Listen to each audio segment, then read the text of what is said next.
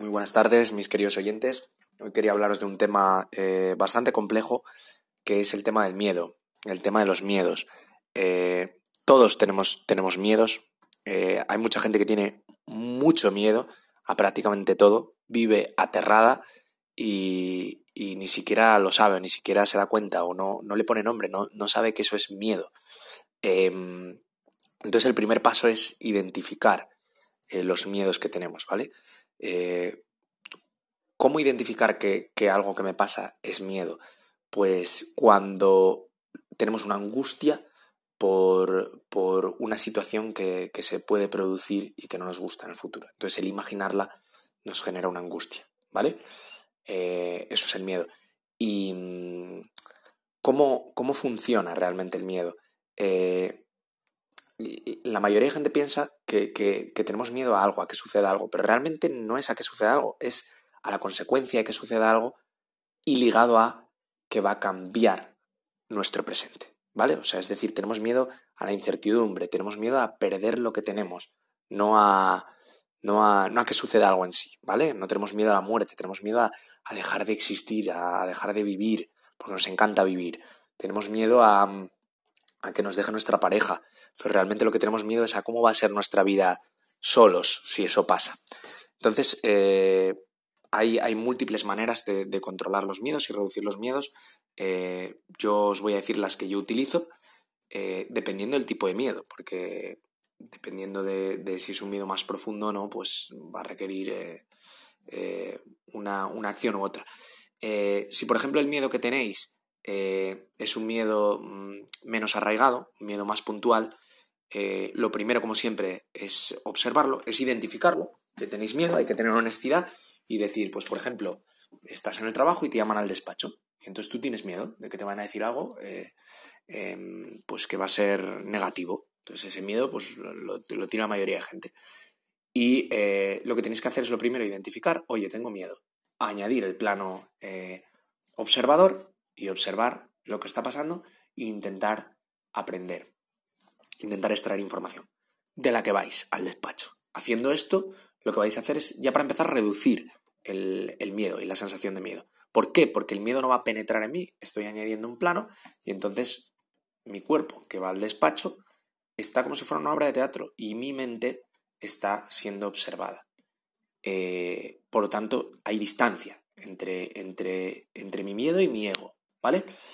Eh, entonces, haciendo esto, ya solo, solo haciendo esto se va a reducir. Pero lo que tenemos que hacer ahí también es extraer, extraer información, porque hay información útil de qué es, por qué estoy teniendo miedo y, ver dónde lo tenemos ligado, ¿no? Eh, porque la mayor parte de las veces, eh, como, os, como, he comentado, el miedo viene de, de, que se acabe lo que tenemos, que nos gusta, ¿no? Que nos da seguridad, pues nuestro trabajo, entonces tengo miedo de que, de que me llamen al despacho y me vayan a, me vayan a reñir, entonces por algo que he hecho, entonces dañe mi dañe mi estatus dentro de la empresa, entonces aumenta mi peligro potencial a que, a que me puedan echar, entonces pues yo puedo acabar en la calle, etcétera. Entonces empiezas a hacer esa, esa escalera dramática de, de, de, supuestos eventos, ¿no? Que te, que te angustia. Eh, entonces lo que tenéis que primero es observar, aprender de vuestro miedo, ver todo ese condicionamiento de dónde os viene, tenéis que ver si es un miedo un poco más racional, porque hay miedos que son, que son hasta útiles y necesarios, ¿no? Como un miedo pues, pues a que alguien sospechoso por la calle, con actitud sospechosa, os pueda hacer algo. Entonces ahí el miedo es necesario porque necesitáis esa tensión para estar atentos, pues si tenéis que echar a correr mismamente, ¿no? Pero hay veces que, es, que es, exagerado el miedo y que es incluso contraproducente porque no, no tenéis eh, campo de acción. Mismamente no, no, pues en este caso están llamando al despacho, pues no, como, como, no vayáis preparando excusas por el camino, tampoco podéis hacer gran cosa. Entonces, observaros, intentar estar relajados, intentar aprender del miedo.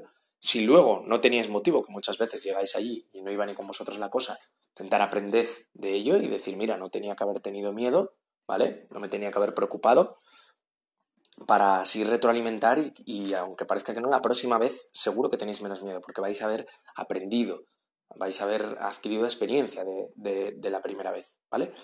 Em, otro truco para lidiar con el miedo es poneros cuando podáis, en este caso, pues por ejemplo, no depende de vosotros, pero los miedos que dependan de, los miedos a tomar decisiones, a vosotros a hacer algo, por ejemplo, hablar en público, múltiples miedos de este tipo.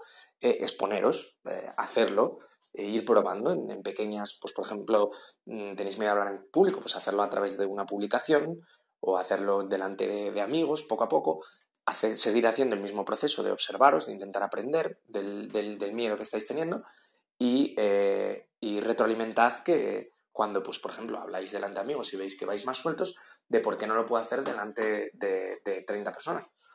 Descontextualizarlo, es, es eh, relativizarlo, es decir, pues el, mensaje es el mismo, ¿por qué delante de 30 personas no?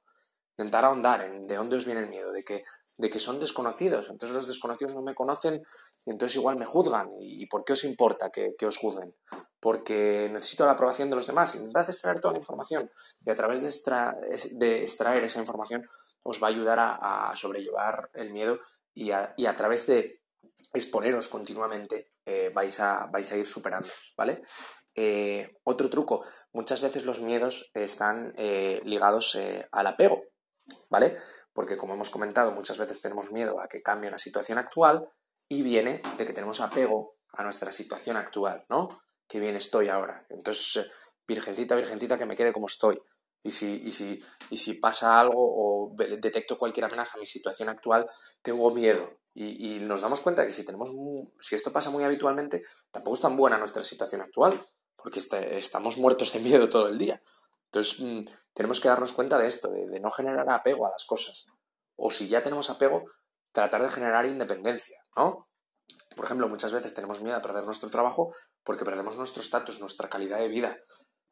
Y yo creo que es posible disfrutar de esa calidad de vida no teniendo apego, siendo consciente que quizá algún día pues, tengas que prescindir de esas cosas, recordando que quizá también eras feliz cuando te faltaban muchas de esas cosas, observando y viendo que solamente son cosas, que la mayor parte de las alegrías te vienen de otros sitios, no te vienen a través de eso. ¿Vale? Haciendo todo este ejercicio vais a, vais a ir liberándose un poco del apego, a, en este caso a lo material. Si esa personas tenéis miedo de que, de que vuestra pareja os deje y entonces mm, acabéis solas, eh, pues eh, lo que tenéis que hacer es em, tratar de generar independencia, tratar de estar eh, solos más tiempo para, para ver que, también podéis vivir solos y que aunque vuestra pareja esté ahí eh, para apoyaros en cualquier momento, no, no, no tenéis una dependencia insana que, que, os genera miedos cada vez que celos muchas veces deriva de esta sensación. Eh, la, la, sensación de, de, ser posesivo con la pareja muchas veces viene eso, del miedo al abandono. Entonces mm, es importante esto, el, darse cuenta de que, de que, de que pues genero mi independencia, solo puedo estar bien y a través de haciendo esto voy a ir perdiendo miedo, porque si en un momento dado hay una crisis y, y, pues por ejemplo yo obraría con miedo para evitar que esa persona, eh, eh, esa pareja eh, se, se, enfade y, y, no, me, no me quiera abandonar, pues yo quizá no tengo miedo y hablo claro y digo las cosas claras, ¿vale? Y eso, eso es bueno, porque no, no, no hay que ir siempre pensando en, en con miedo, no hay que estar siempre condicionado con el miedo tomando las decisiones más seguras o hay que tratar de liberarse del miedo y tomar la decisión que tú crees que es justa o correcta. Lo que te dice el corazón, no, no lo que te dice tu, mente eh, muerta de miedo eh, pensando en lo que pueda pasar, ¿vale? Entonces, eh, hasta aquí el episodio de hoy.